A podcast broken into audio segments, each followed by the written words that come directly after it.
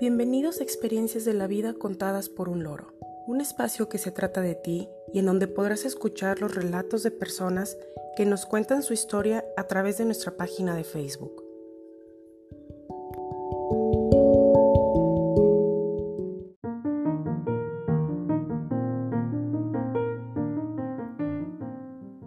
Hoy es 28 de marzo de 2020 y dedicamos este séptimo capítulo a Tu vida, donde relataremos autobiografías de personas que nos compartieron un poco de su vida.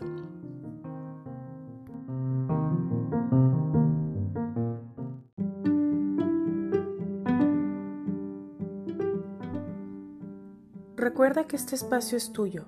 Agradecemos a las personas que nos contaron su autobiografía. Gracias a ustedes, este capítulo fue posible.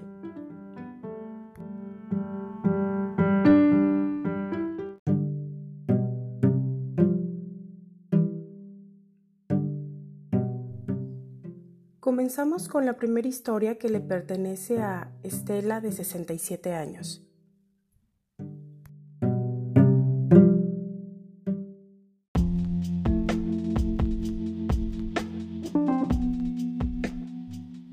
Nací en la ciudad de Mérida, en donde viví hasta que cumplí 16 años. Tuvimos que mudarnos a la Ciudad de México con unos familiares ya que mi madre murió. Soy la mayor de tres hermanos. Cuando tenía 23, mi padre volvió a casarse con una mujer que tenía dos hijos mayores que yo. La familia creció. Tuve etapas de ocio y rebeldía, por lo cual logré terminar una carrera de técnico en enfermería hasta que cumplí 26 años. Al año siguiente me casé con Gerardo y para cuando cumplí 32 ya teníamos dos hijos. A los 34 mi padre murió y unos meses después de eso nos mudamos a Morelia por el trabajo de mi esposo.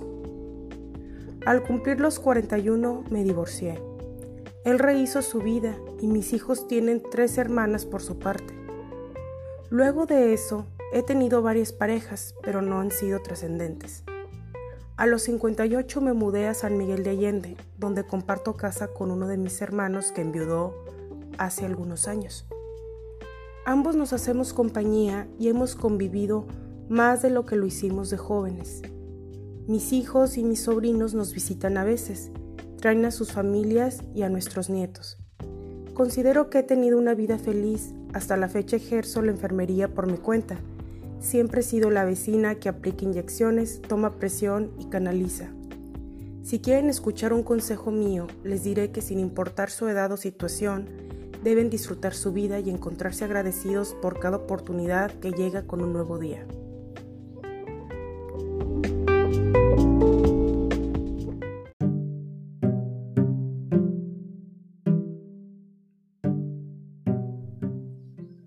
La siguiente historia pertenece a Roberto de 43 años.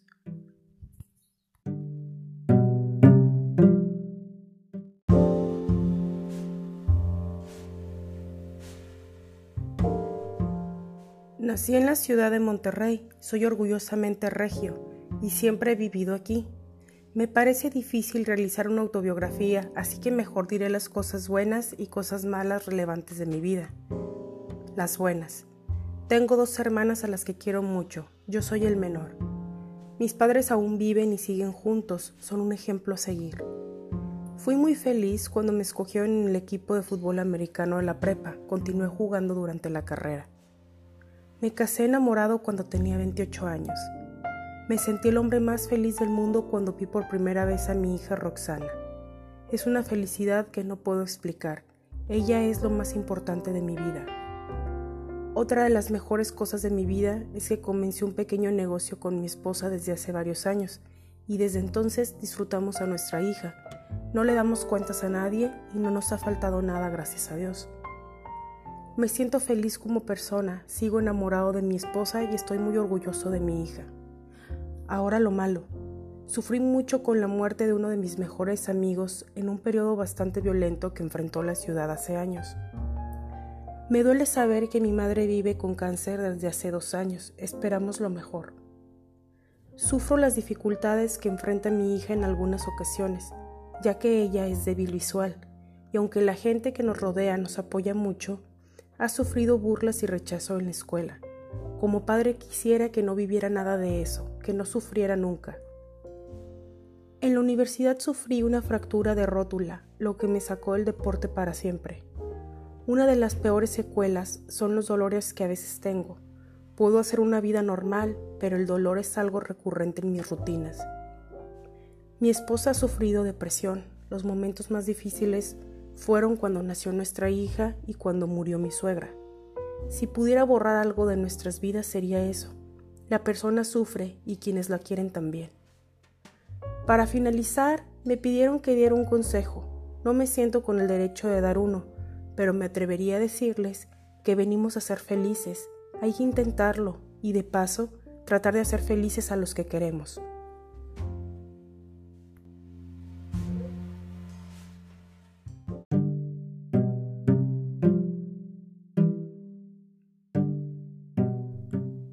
La siguiente historia pertenece a Luz Elena, de 26 años.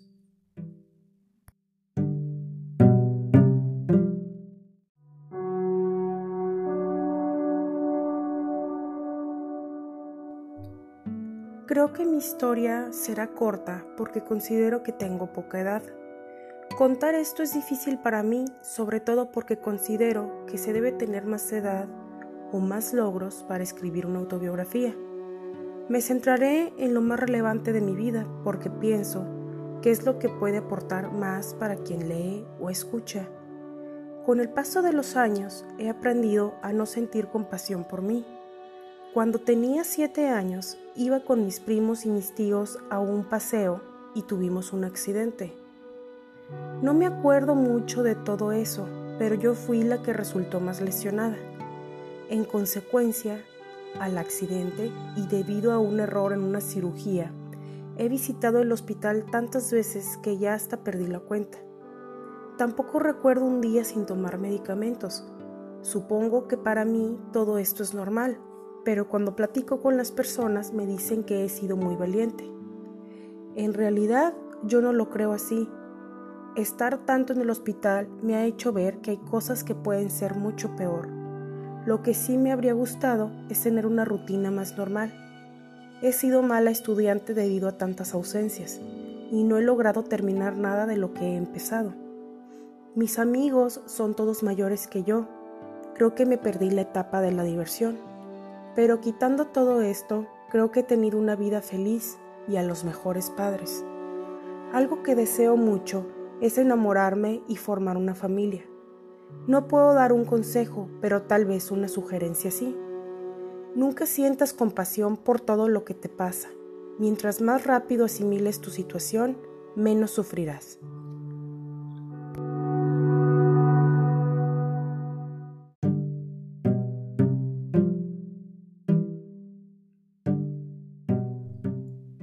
La siguiente historia pertenece a Eugenio de 83 años. Su nieta Ana es quien la cuenta.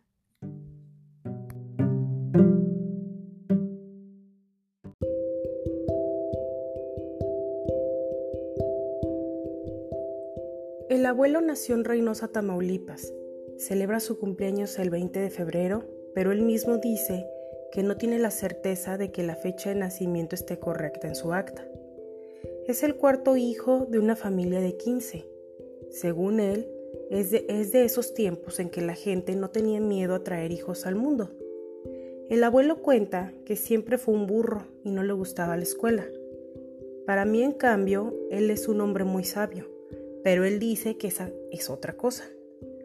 Cuando cumplió 18, según él dice, que se fue de mojado a Estados Unidos para trabajar, que duró ahí 20 años. Según él, iba y venía, y que trabajó de muchas cosas diferentes en distintos lugares de Estados Unidos. Mi abuelita dice que es mentira, que nunca se fue de ilegal, que era trabajador agrícola y se iba por periodos de una forma legal. Durante esos 20 años de idas y venidas, tuvieron siete hijos, entre ellos mi mamá. Quise contar esta historia yo porque a los 65 le diagnosticaron demencia senil. Y como su afortunada nieta, he disfrutado de muchísimas de sus historias.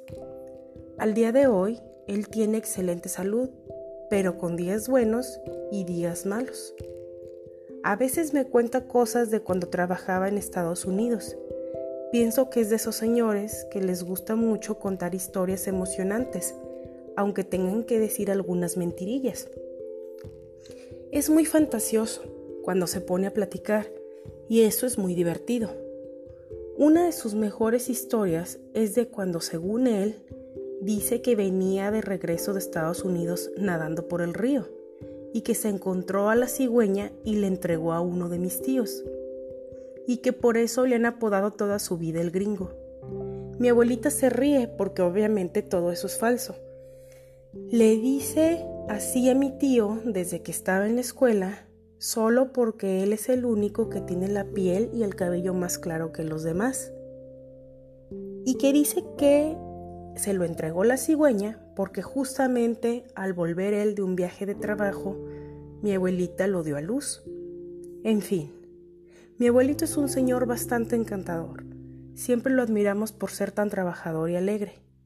Deseo que viva muchos años más, pero quiero recordarlo tal y como es un consejo que él me dio de niña a mí y a mis hermanos es este. Mija, estudia y aprende mucho para que cuando seas grande ganes mucho dinero para saber lo que otros no. Creo que esa era su forma de decirme que estudiara para tener mejores oportunidades en la vida.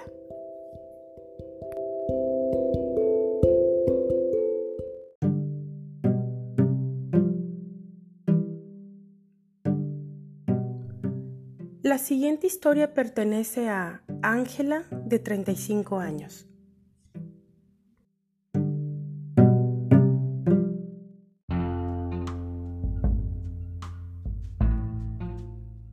Nací en la ciudad de Querétaro. A los meses de nacida nos cambiamos a Guadalajara y he vivido ahí desde entonces. Por eso me considero tapatía, pues nunca he ido a Querétaro ni de visita.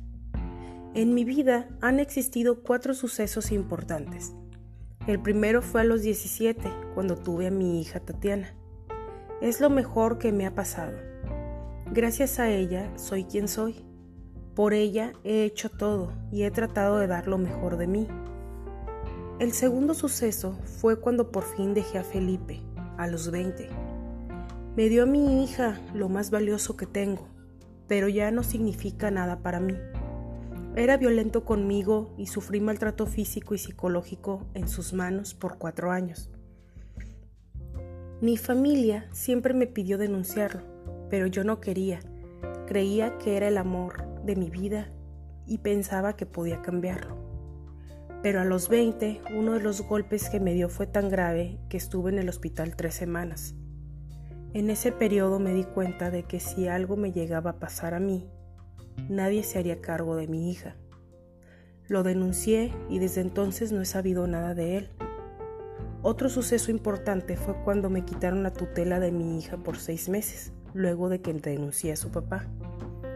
En el DIF me indicaron que mi hija sufría debido a la violencia que vio de su padre hacia mí y que necesitaba estar con alguien más hasta que yo recibiera atención psicológica y demostrara recuperación. Fue el periodo más largo de mi vida, el cual me hizo comprender que ella era lo más importante para mí. Mientras tanto, ella estuvo con mis padres, pero yo solo tenía derecho a visitarla unas cuantas horas por semana. Afortunadamente, después de ese periodo la recuperé. El último suceso más importante y reciente es que me casé hace tres años con Antonio. He sido muy feliz desde entonces. Le di dos hermanos a Tatiana Tania y Tomás, que son cuates. El consejo que podría darles es que valoren su vida, aprendan a quererse y busquen lo mejor para ustedes, se lo merecen.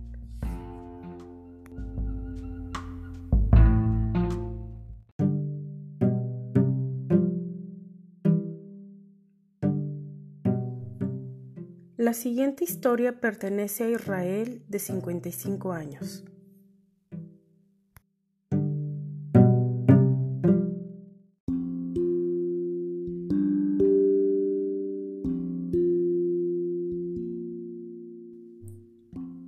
No sé cómo contar mi historia. Soy malo para fechas y cronología, pero ¿qué tal si les cuento los hechos relevantes y que me han cambiado? Puedo decir que he tomado varias decisiones en mi vida, muchas de ellas malas, quizá por inmadurez o por cabeza dura, pero por mucho que me arrepienta no puedo cambiar nada. Me recuerdo de niño siempre metiéndome en problemas, siendo muy rebelde. Me castigaban seguido por eso. No terminé la escuela y me fui de mi casa a los 17. Ese mismo año entré a la correccional porque mis amigos y yo, que teníamos una pandilla, causamos destrozos en una propiedad. Estuve ahí seis meses, pero nunca me arrepentí de lo que hice.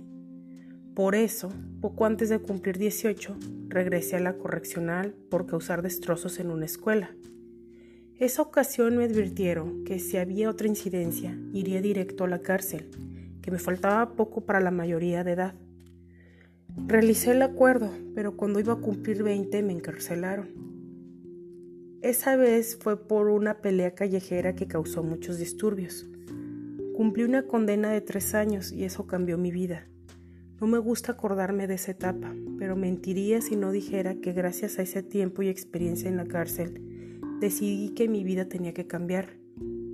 Cuando salí, me recibieron en un programa del gobierno para estudiar por las noches mientras ejercía el oficio de carpintería, que fue lo que me enseñaron mientras estuve en la cárcel. Después de eso, pasaron muchas cosas. Me casé y tuve dos hijos, pero mi ex esposa y yo no continuamos porque yo seguía siendo muy agresivo. Nuestro matrimonio no funcionó. Lo único de lo que me arrepiento es que casi no veo a mis hijos, no formo parte de sus vidas y con justa razón. Tengo 15 años desempeñándome como trabajador social. Me especializo en jóvenes conflictivos, violentos y que han estado en la correccional. Mi consejo es el siguiente. No permitas que las cosas que has hecho te definan. No seas duro contigo mismo y empieza de nuevo las veces que sea necesario.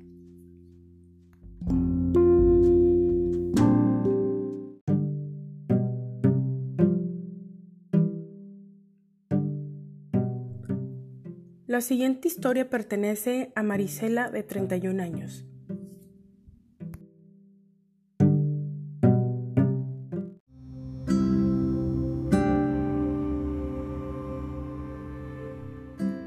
Nací en la ciudad de Monterrey, al igual que mi hermano mayor, y después de vivir un tiempo en Huichapan Hidalgo, mi familia se estableció en León, Guanajuato.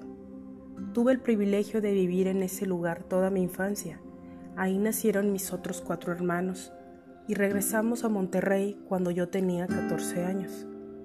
El cambio fue duro, sobre todo por las costumbres de la gente, el clima y el estilo de vida, pero fue cuando tuve la oportunidad de convivir más con mis familiares, ya que tanto la familia de mi mamá como la de mi papá viven en Monterrey en su mayoría. Los siguientes años fueron de estudiar y trabajar en diversos lugares. En el 2012 egresé de la carrera de psicología y pude acumular un poco de experiencia en el área de recursos humanos. En el 2015 conocí a David y empezamos nuestro noviazgo. En ese mismo año, meses después, le ocurrió un accidente a mi hermano mayor que cambió su vida y la de la familia. Gracias a eso nos volvimos más unidos de lo que ya éramos y aprendimos lo que significa que alguien dependa de ti y de tus cuidados. A partir del 2016 empecé a trabajar con niños y después de tantos años y de trabajar en lugares tan diferentes, comprendí que pasar mi tiempo con niños era lo mejor para mí, lo que más me gustaba. En junio de 2019 me casé y en septiembre de ese mismo año me mudé a Estados Unidos por el trabajo de mi esposo. Al día de hoy puedo decir que me siento feliz de quien soy, lo que he vivido y lo que tengo. He tenido la fortuna de conocer a muy buenas personas en los lugares que he vivido, estudiado o trabajado. Han sido más quienes han aportado algo positivo en mi vida. Un consejo que puedo dar es que valoremos la amistad y ofrezcamos de nosotros lo que esperamos encontrar en otros.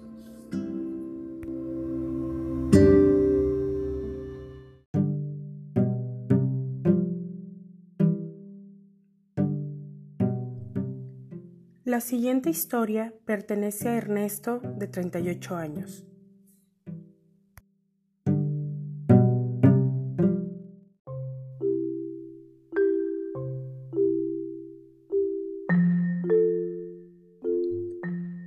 Cuando le hablo de mi historia a la gente, no empiezo desde que nací, porque los primeros 16 años de mi vida fueron bastante ordinarios. Después de eso fue cuando mi vida tuvo un parteaguas. Me diagnosticaron una enfermedad extraña que paulatinamente atrofia funciones corporales y neuronales.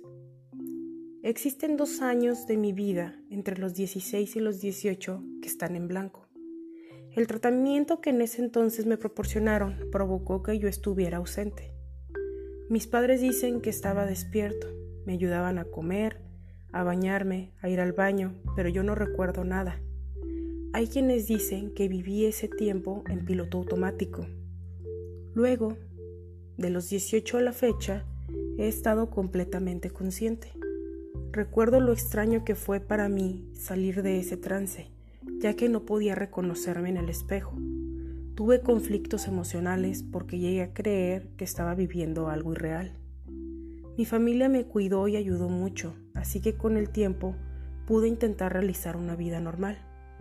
He estado en muchos tratamientos, los cuales evitaron por años que mis funciones se deterioraran pero cuando cumplí 35 me indicaron que cada vez sería más difícil frenar el deterioro. Al día de hoy he perdido la movilidad en mis piernas y a veces necesito ayuda del oxígeno para respirar. Desde los 20 me he dedicado a dar conferencias sobre esta enfermedad de la que se conoce poco, de la que sufrimos cuatro personas en un millón. No sé cuánto tiempo pueda conservar mis recuerdos y mis funciones básicas, pero necesito decir que he sido alguien muy feliz. A veces los médicos dan diagnósticos fatales, pero muchos de ellos no ocurren. Creo mucho en Dios y estoy convencido de que Él me dio un propósito. A quienes me lean o escuchen les diré, no olviden que despertar cada día es un regalo. Hagan lo necesario para que su paso por la vida deje huella.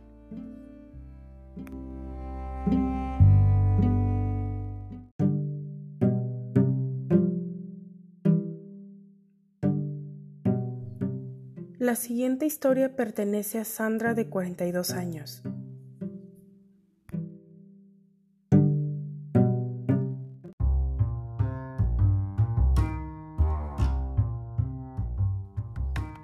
No tengo nada relevante que contar de mi vida, pero lo que a todos les impresiona es que me he casado varias veces. Actualmente estoy en mi quinto matrimonio y pienso que este es el bueno. No intento ser cínica ni sarcástica, pero estoy convencida de que nada dura para siempre y que los matrimonios duran el tiempo que la persona logre mantener a otra engañada. No crean que soy amargada o insensible. Creo en el amor y el matrimonio, claro está, pero sé que ambos son efímeros. Puede ser que algo que ha marcado mi vida es el hecho de no poder tener hijos.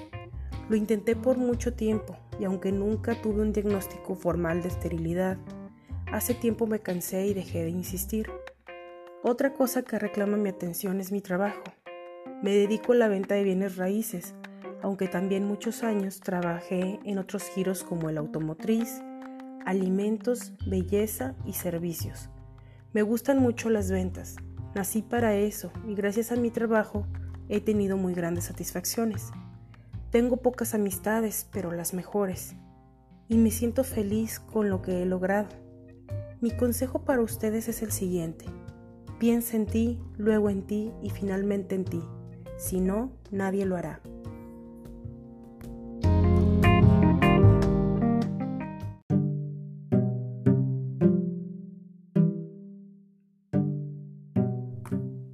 Nuestra última historia pertenece a Dagoberto, de 61 años.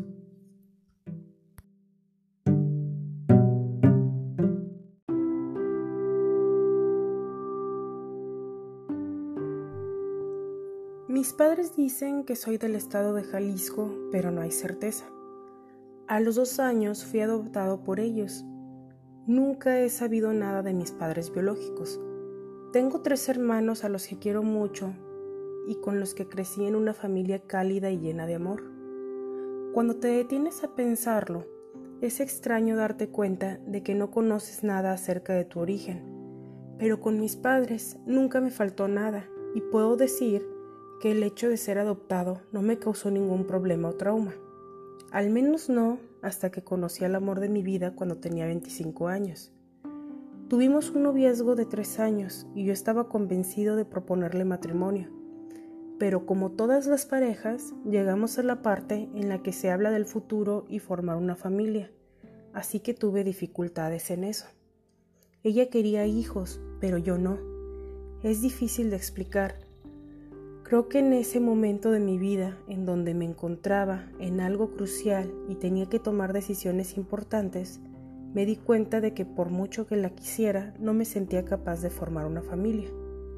Comencé a sentir miedos que nunca experimenté en mi vida y preferí que ella buscara a alguien más que le pudiera ofrecer lo que buscaba. Renuncié al amor y desde ahí no me he vuelto a enamorar de nadie más. Después de eso, comencé a dividir mi tiempo entre trabajo y voluntariados. Ayudar a causas importantes o personas con necesidad es algo que me llena mucho. El año pasado me jubilé de mi trabajo y en esta etapa de mi vida en la que al fin puedo dedicarme al voluntariado de tiempo completo, he viajado a diversos lugares por buenas causas. Pero convivir con tribus africanas, que fue lo último que hice, cambió mi perspectiva totalmente. Pienso que aún me queda mucho por hacer y la vida me sigue sorprendiendo de muchas maneras. Mi consejo es que siempre persigas lo que deseas, que dediques tu tiempo a lo que realmente te haga feliz, porque después de eso te darás cuenta de que tu tiempo fue una inversión.